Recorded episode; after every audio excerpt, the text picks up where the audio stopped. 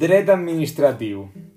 Tema 1. El concepte de l'administració pública i el dret administratiu. Eh, diferenciamos entre dret administratiu, que és les normes jurídiques que es regulen l'organització i el funcionament de l'administració, i les relacions entre l'administració particulars i entre administracions. Es caracteritza per l'equilibri entre els privilegis de l'administració i les garanties dels particulars.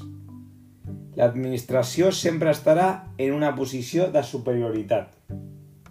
Després tenemos la pública, que és l'aparell organitzatiu al servei del poder executiu, és a dir, el govern, i resta d'ens públics territorials per portar a terme les funcions del govern. Luego, dentro de la administración pública, tenemos els principis organitzatius, que són principi d'eficàcia, eficiència, jerarquia, descentralització, desconcentració, coordinació, cooperació, personalitat jurídica i principi de distinció govern-administració.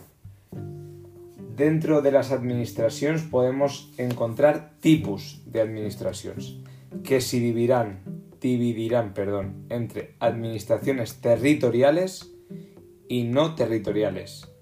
Empezamos con las territoriales. Hay tres tipos. Estatales, España, el gobierno de España, autonómicas, Cataluña, la Generalitat y local. Dentro de administración territorial estatal están los órganos centrales, que sería presidente, ministros, ministerios, secretario de Estado, y periféricos.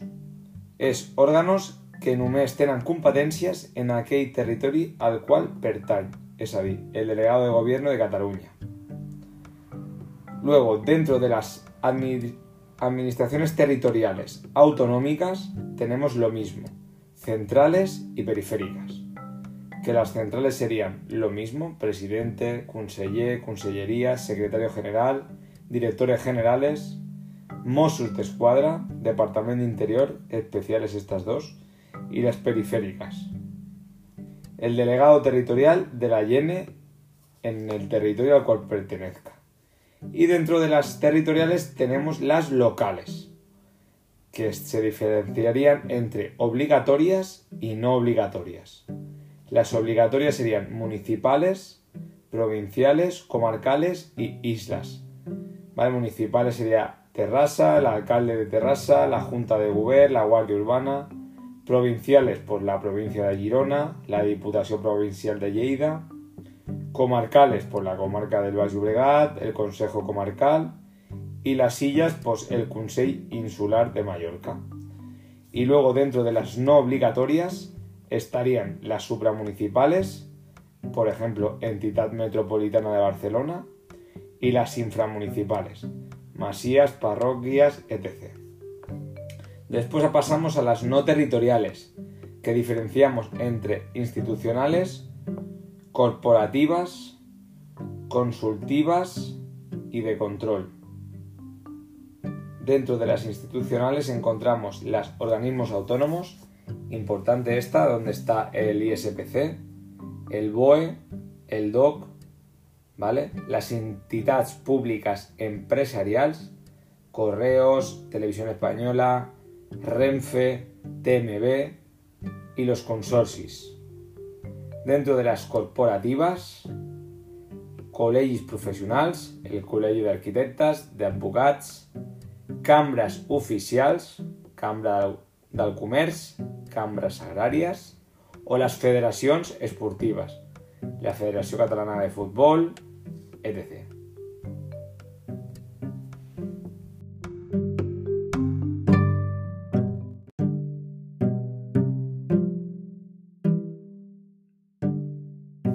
Resumen de tipus d'administracions.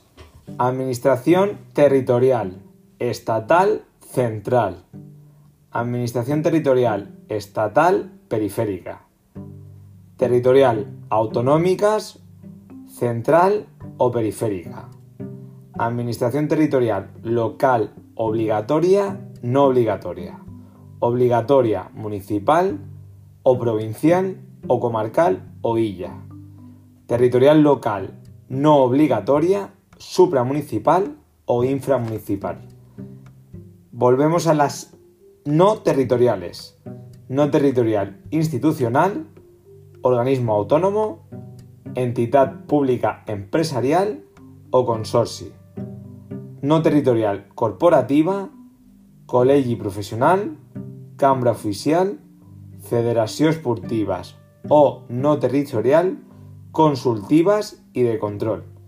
Consell d'Estat, secretari d'Ajuntament, un advocat, Tribunal de Comptes, Sindicatura de Comptes, etc.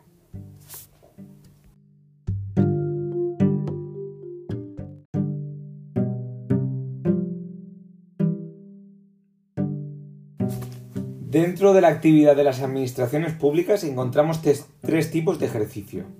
Activitat de foment, de prestació de servei públic o de limitació que vendría a ser policía administrativa.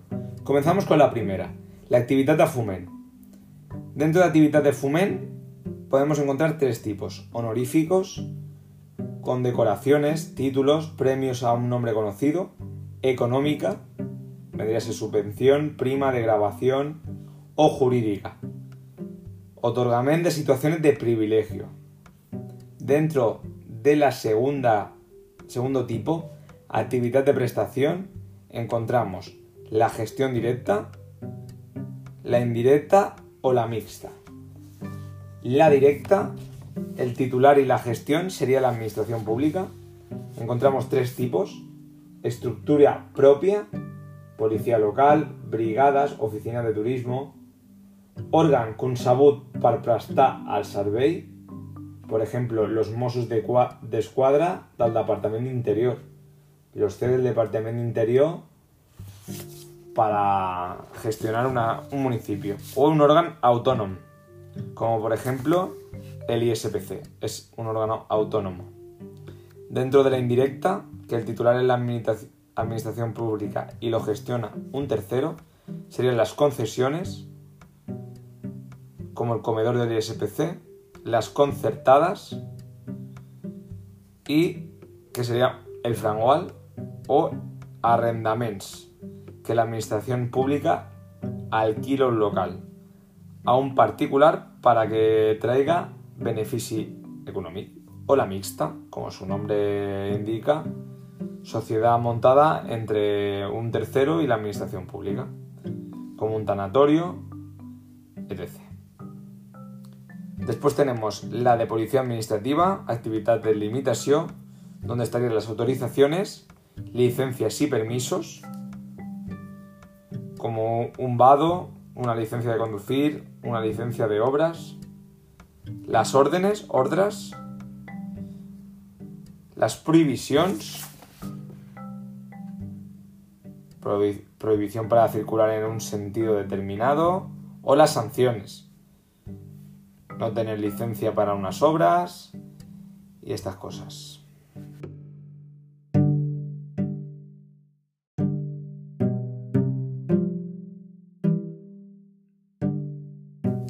Resumen de las actividades de las administraciones públicas. Fumen, prestació de servei, policia administrativa. Fumen, honorífic, econòmic o jurídic. Prestació de servei públic, gestió directa, indirecta, concessió, arrendament o concert o mixta, i limitació o policia administrativa, autorització, ordres, prohibicions o sancions. La limitació a l'activitat de la policia ha d'estar entre el principi de legalitat, igualtat i proporcionalitat.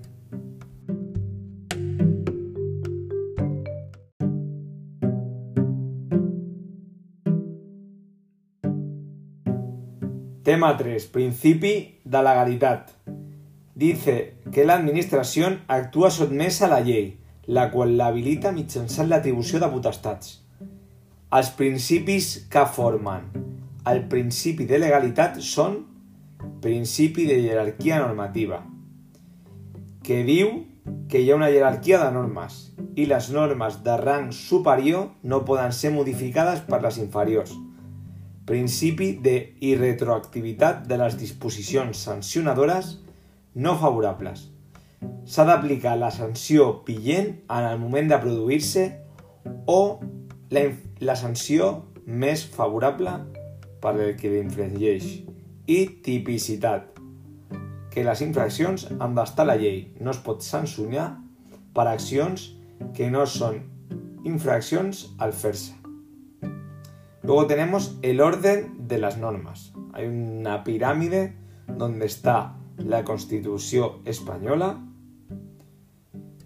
el Tratado Internacional, después por debajo tenemos con rango de ley las leyes, tanto orgánica como ordinaria, donde el poder legislativo las hace, luego los decretos ley y decretos legislativos, vendrían a ser los reales decretos ley y real decreto legislativo, donde lo hace el poder ejecutivo, es decir, el gobierno.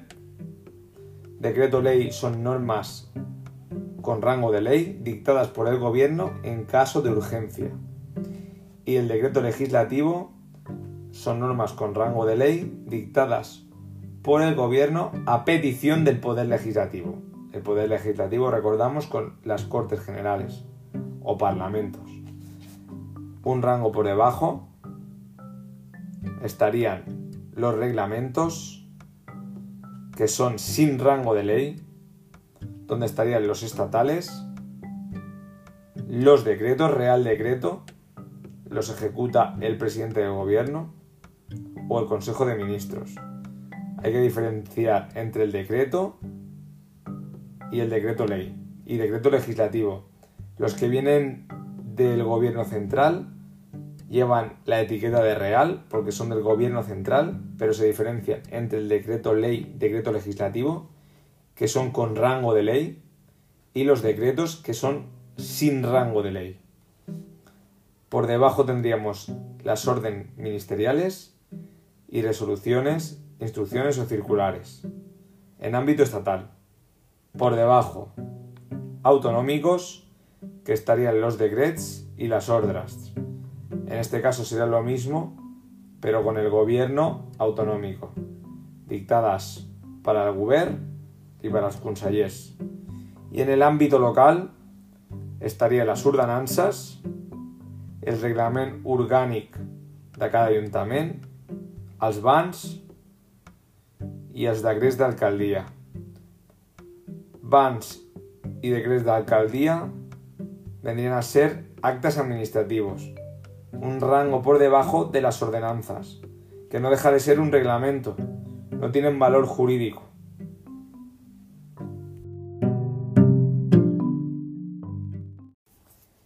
La iniciativa legislativa, el gobierno haría proyecto de ley Cortes Generales, Senado o firmas del pueblo en España 500.000 y en el Parlamento 50.000 serían proposicions. Projecte de llei govern als altres proposicions.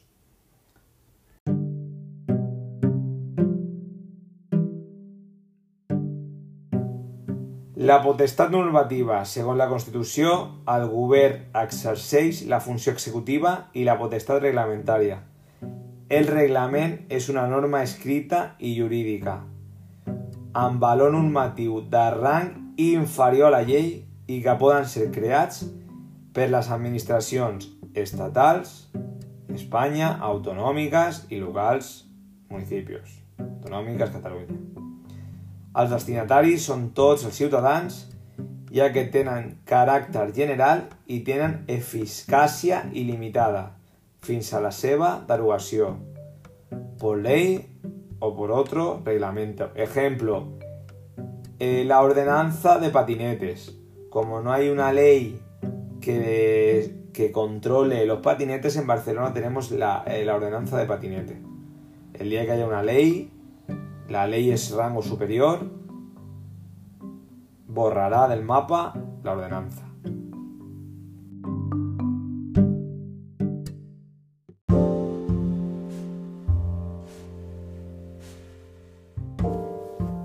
Els municipis no poden fer lleis, però sí reglaments. Les classes de reglaments que hi ha i els objectius que tenen són reglament independent, Regulan matèries no reservades a la llei, normativas internas, como los patinetes ahora mismo. Executius. Desenvolupar la llei a la qual es basa. Casi todos los reglamentos son de este tipo. I de necessitat. Solventant situacions d'emergència o necessitat. Y los tipos de reglaments que hay son de la administración estatal, autonómica, local e institucional, dichos anteriormente. Para que un reglament tingui efectes jurídics, ha de publicar-se al BOE o al DOC i entrar en vigor al cap de 20 dies des de la publicació. Les ordenances locals són reglaments dictats pel ple de l'Ajuntament, con, la cual, con lo cual no es publican al BOE, sinó es publiquen al BOP i no entren en vigor fins que hagin transcorregut 15 dies des de que han estat rebudes per l'administració estatal i autonòmica.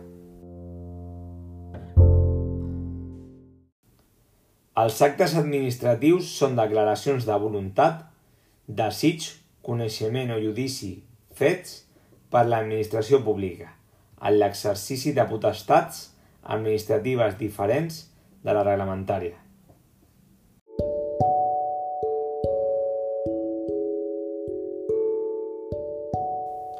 La diferència entre reglaments i actes administratius es que los reglamentos son una norma, tienen vigencia ilimitada, se derogan. El destinatario es general, se publican y las dicta el gobierno. En cambio, un acte administratiu és una disposició normativa, s'esgota al moment, s'anula destinatari individual, es notifiquen i les dicta l'administració. Important, els decrets d'alcaldia no són reglaments, són actes administratius dictats per l'alcalde i els bans no són ni reglaments ni actes administratius i tenen la funció d'informar i recordar altres normes jurídiques.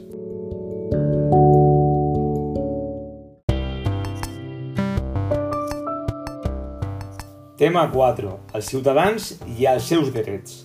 Diferenciamos al ciutadà, que és tota persona titular de derechos i obligacions, sense vinculació específica amb l'administració. El ciutadà pot ser administrat i no administrat. Després, administrat.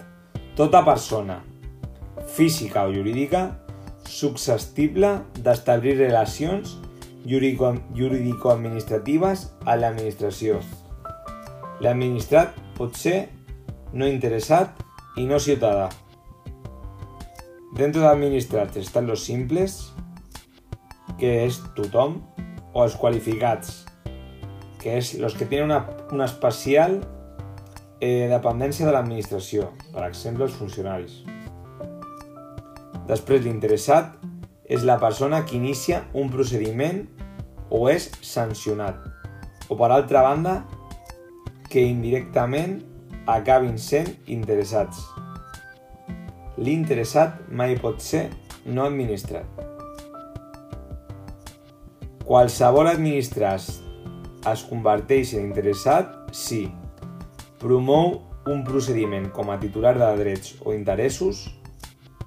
Sense iniciar el procediment tingui drets que puguin ser afectats. O els que tinguin interessos legítims que puguin quedar afectats per la resolució i es presentin en el procediment.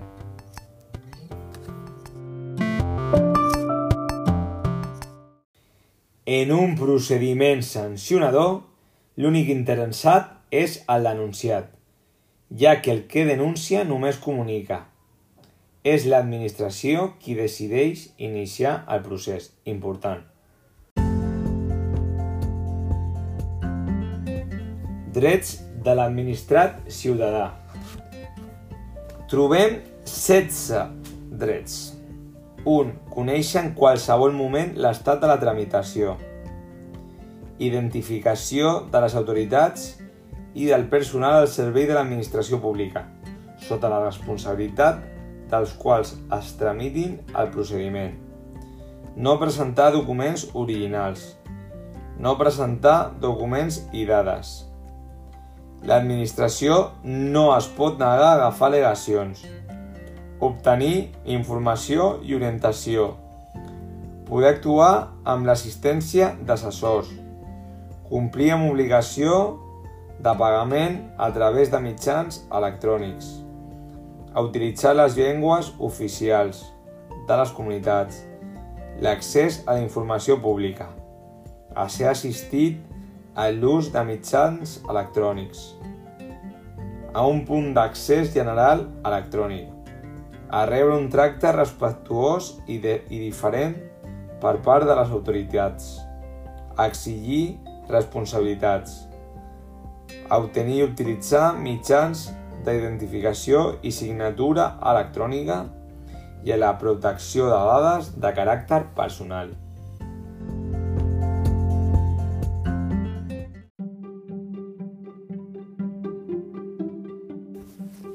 Tema 5. L'acte administratiu. L'acte administratiu és una decisió unilateral de l'administració que consisteix en una declaració de voluntat, judici o coneixement i que suposa l'exercici d'una potestat administrativa diferent de la reglamentària. La classificació es fa segons diversos criteris. Segons com manifesta la voluntat, preassumpta dictat pel silenci o express, que l'administració manifesta de forma concreta i emet resolució, segons els efectes sobre els particulars, declaratius o de gravamen, declaratius posa en manifest una situació, pot ser favorable o neutra, com per exemple una llicència, o de gravamen que suposen un greuge al ciutadà, sancions, etc. Segons els subjectes implicats, que en aquest cas serien els dos tipus de procedència, o bé estatal, autonòmica, local, i el destinatari, ciutadà individual o general, o ciutadà amb una especial relació, com els funcionaris. Segons el marge d'elecció de l'administració, seria discrecional si valora l'administració o reglat sense marge d'actuació per part de l'administració.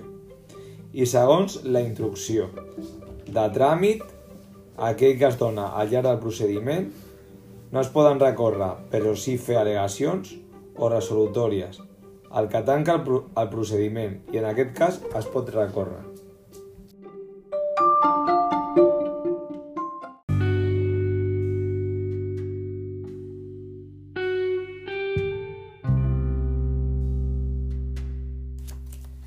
Resum de classes d'acte administratiu.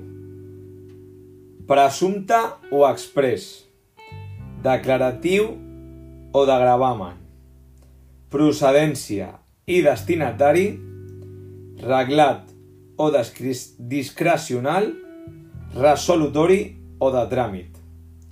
Cal destacar que si exaureix la via administrativa, eh, no hi ha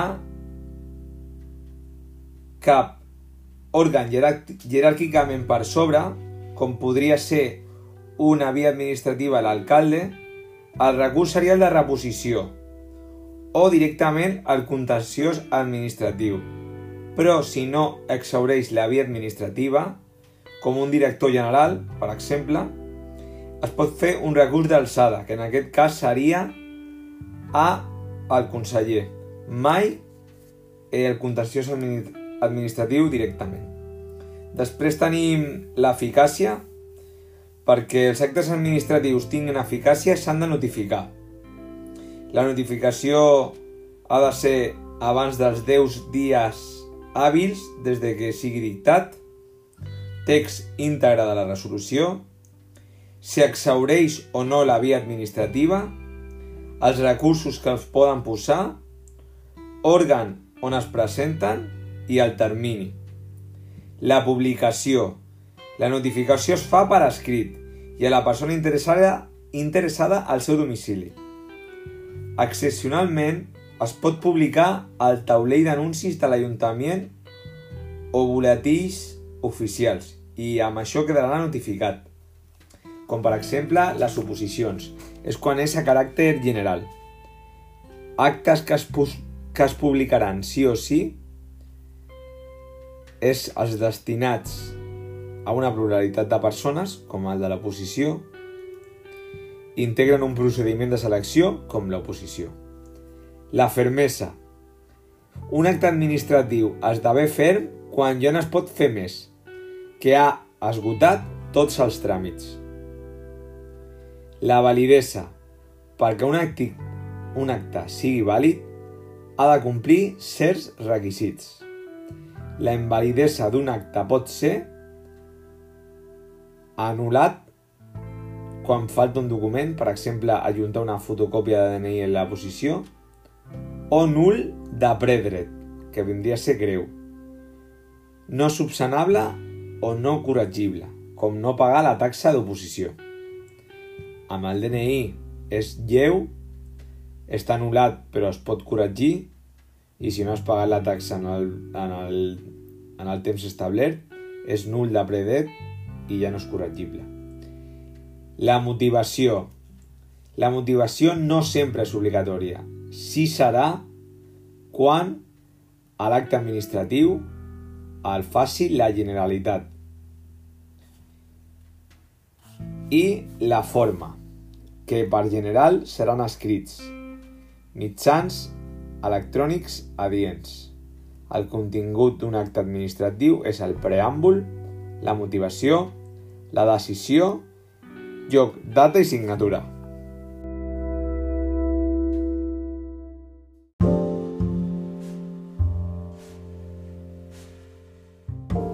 El silenci administratiu. Segons la llei, l'administració està obligada a dictar resolució expressa. Transcorregut 3 mesos sense contestació, pot ser positiu, que s'entén quan ha estat estimada, o negatiu, quan està des desestimada. En principi, segons la llei, tot acte amb silenci administratiu serà positiu segons les següents excepcions, que aquí ve la petita trampa. El silenci positiu és en totes les sol·licituds en què la llei no digui expressament que el silenci serà negatiu. Són, per exemple, sol·licituds d'instal·lacions, trasllat o ampliació d'empreses o centres de treball. I el silenci serà negatiu quan dret de petició, demanar qualsevol cosa que jo no tingui adquirit, sol·licitud de qualsevol facultat relativa a un bé de domini públic, com places, voreres, platges o servei públic, per exemple autobusos, etc o resolució de recursos administratius. En els procediments iniciats d'ofici per l'administració, quan pot afavorir el ciutadà, com per exemple ajudes o subvencions, és negatiu i quan hi ha manca de, res de resolució en el termini establert en un procés, en un procés sancionador, produeix caducitat.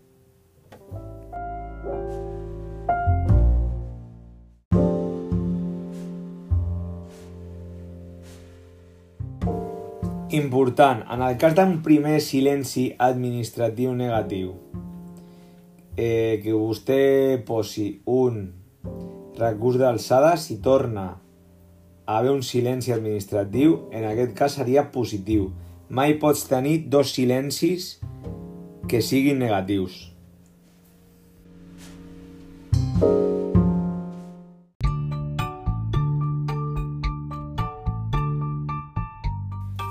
Tema 6. L'autotutela administrativa. És la facultat que té la pròpia administració per defensar els seus interessos sense necessitat d'anar als tribunals de justícia. L'administració pot executar directament els seus propis actes sense la intervenció prèvia dels tribunals.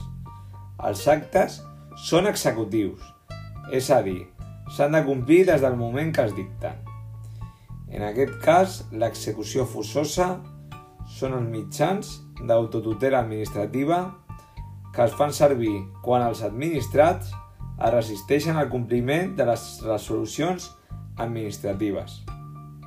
Els requisits per poder realitzar una execució forçosa són l'existència d'un acte administratiu resolutori, quan l'acte sigui plenament eficaç, que l'execució vagi procedida del requeriment, per fi previ que l'obligat no es vegi sorprès i que la llei no hagi previst expressament un règim d'execució judicial.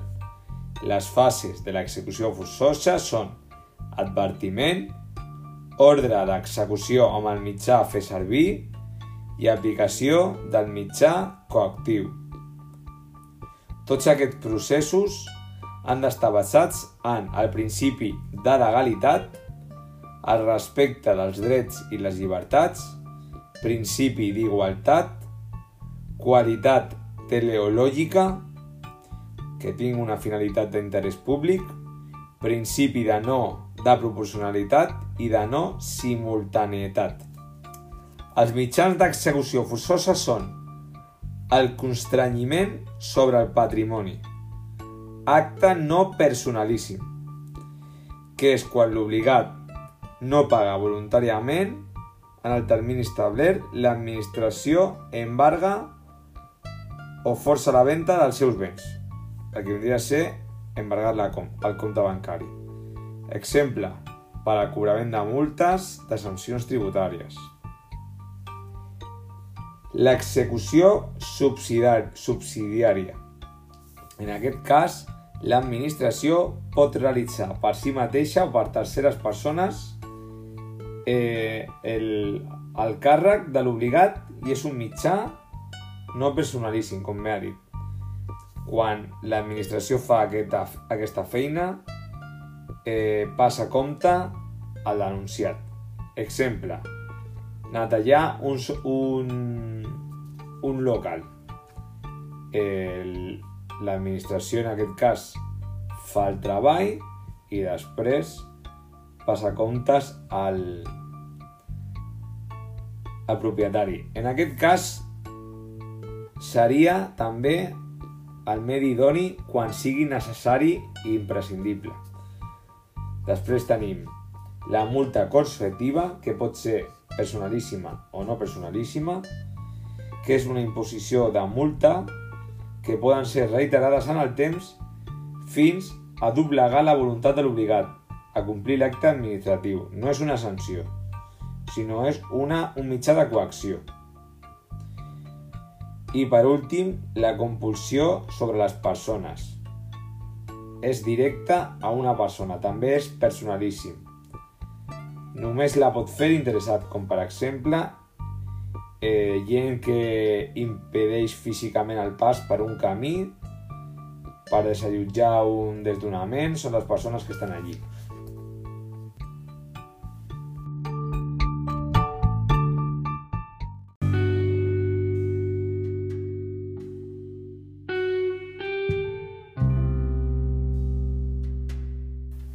Diferències entre la multa coercitiva i una sanció. Eh, la multa necessita un acte resolutori anterior. Pot ser reiterada, pot posar diverses multes per coaccionar. La quantia la fixa l'administració i la multa es fa per coercitiva. En canvi, la sanció no necessita un acte resolutori anterior, no pot ser reiterada, no pots tenir diverses sancions per al mateix succés, estan taxades els preus de les sancions, no és com l'altra que la quantia la fixa l'administració i la sanció és per a castigar, no és com per coaccionar.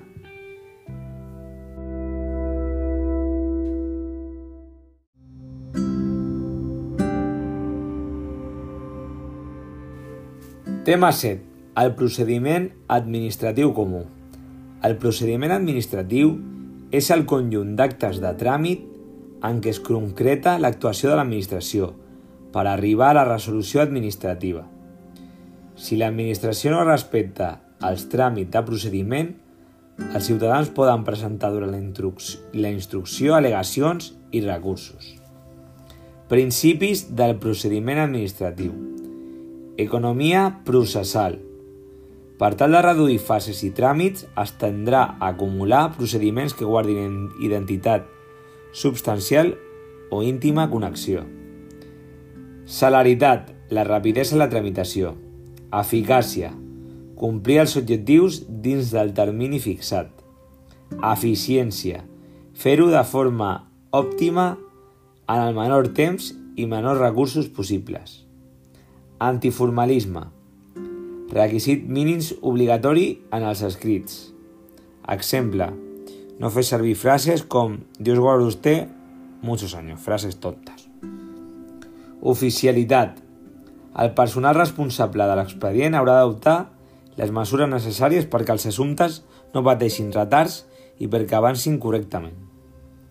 Exigència de motivació. Imparcialitat. Ha de ser objectiu i garantir la igualtat.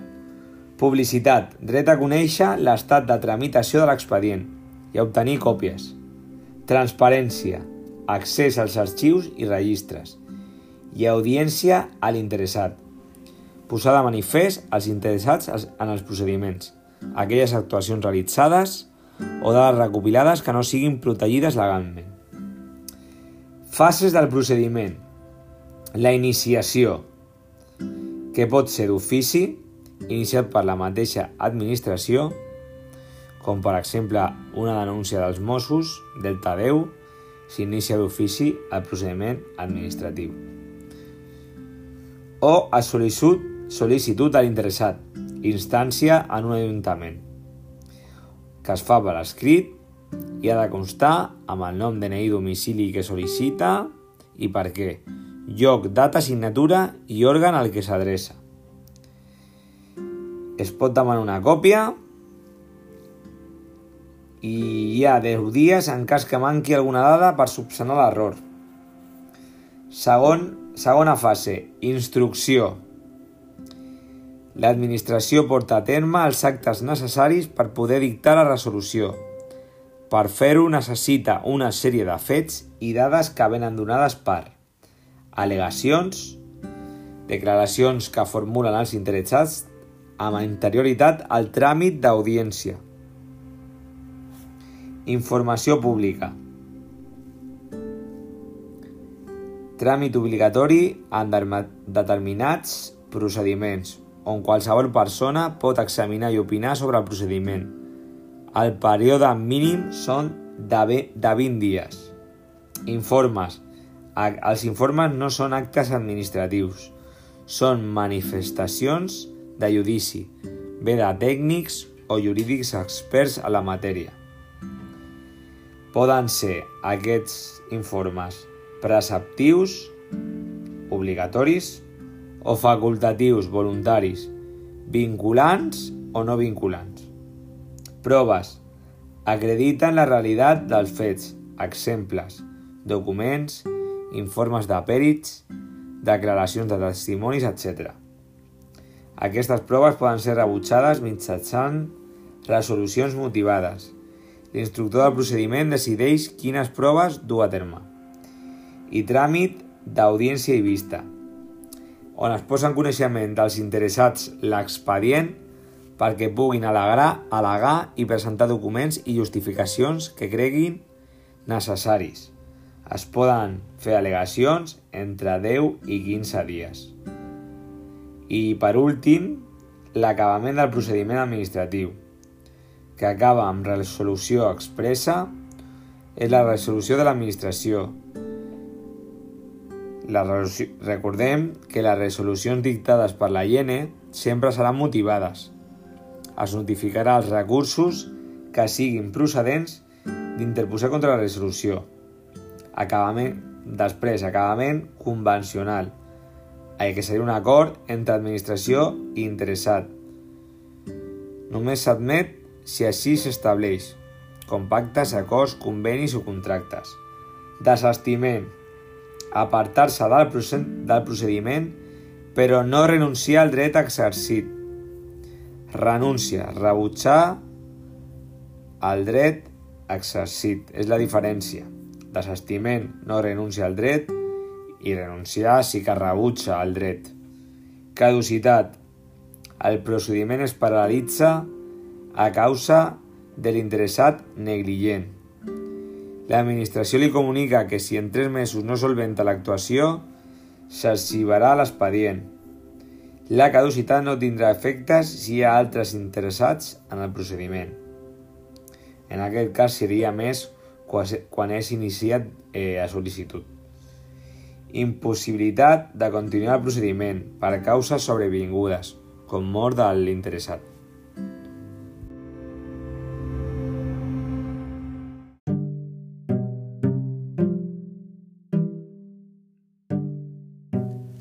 Tema 8. El procediment sancionador.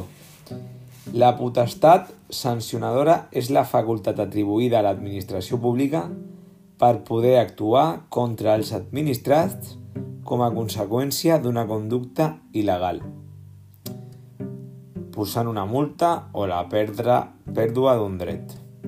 A nivell local seria l'alcalde, a nivell estatal o autonòmic al director general o a consellers o ministres. Principis de la d'estat sancionadora. Legalitat ve donada la d'estat per la llei i retroactivitat, aplicació de les disposicions sancionadores vigents en el moment de fer-se la infracció. Tipicitat infraccions previstes a la llei, responsabilitat, només es sanciona a les persones físiques o jurídiques responsables, proporcionalitat, adequació entre la gravetat de la infracció i la sanció, atenent a la intencionalitat, periodicis i reincidència. Prescripció, quan en un període de temps determinat per la llei no s'hagi sancionat, que és a dir, prescripció de la infracció, lleu sis mesos, greu dos anys i molt greu tres anys, des del dia dels fets fins l'acord d'iniciació. I executat, prescripció de la sanció, lleu un any, greu dos anys i molt greu tres anys, des de que es resol i em notifiquen la sanció fins al dia que em notifiquen l'embargament o mesura de constrenyiment. I al principi no hem vist in idem, que no es pot sancionar dues vegades per la mateixa infracció. La penal prevaleix a l'administratiu. Es poden posar dos sancions, penal i administrativa, si la penal no resulta ferma i surt endavant, es pot continuar la sanció amb la sanció administrativa.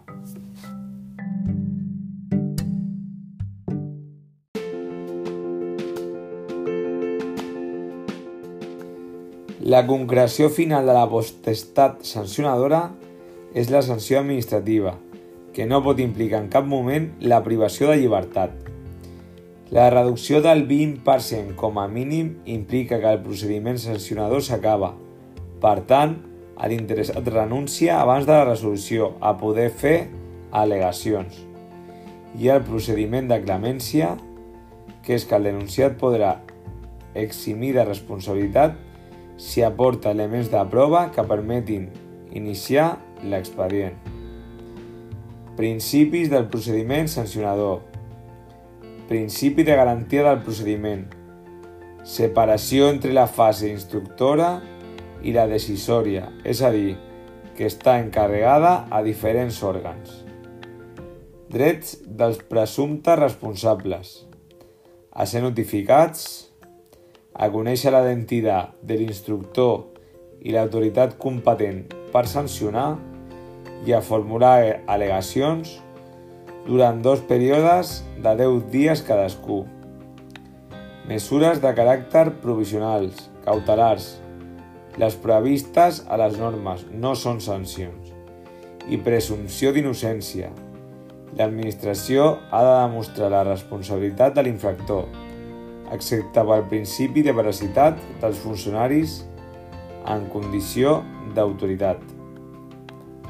Els fets declarats provats per resolució judicial vinculen l'administració sobre el procediment sancionador.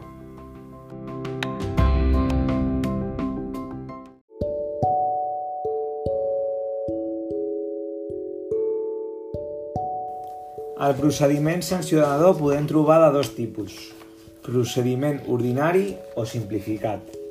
El simplificat està regulat a l'article 96 i són només pels casos d'infraccions lleus i sense oposició de l'interessat. En quant al procediment ordinari, eh, es divideix en iniciació, instrucció i resolució. Primer es farien les informacions prèvies, serien les actuacions o diligències abans de començar el procediment, com per exemple les actes o les denúncies. El procediment sancionador ordinari sempre s'inicia d'ofici. Una vegada presentada les denúncies o, o actes, com per exemple una delta 10, on interferim una substància suposadament estupefaent, s'enviaria a laboratori i en aquest cas, si el laboratori determina que és una peça de substància, se'ls faria l'acord d'iniciació. En aquest acord d'iniciació trobarem eh, el nomenament de l'instructor i el secretari, contindrà la normativa que s'ha infringit, indicaria el tipus d'infracció, lleu, greu o molt greu, i contindria resum de les proves administratives. També tindríem el termini d'al·legacions i proposar proves. Una vegada iniciat l'acord d'iniciació, el denunciat pot presentar al·legacions. Una vegada presentades aquestes al·legacions, es farà la proposta de resolució o l'instructor i el secretari redactaran proposta de resolució que conté el resum de la prova practicada i finalment proposa la quantitat econòmica. Una altra vegada pot presentar al denunciat al·legacions i documents i es faria la resolució del cas.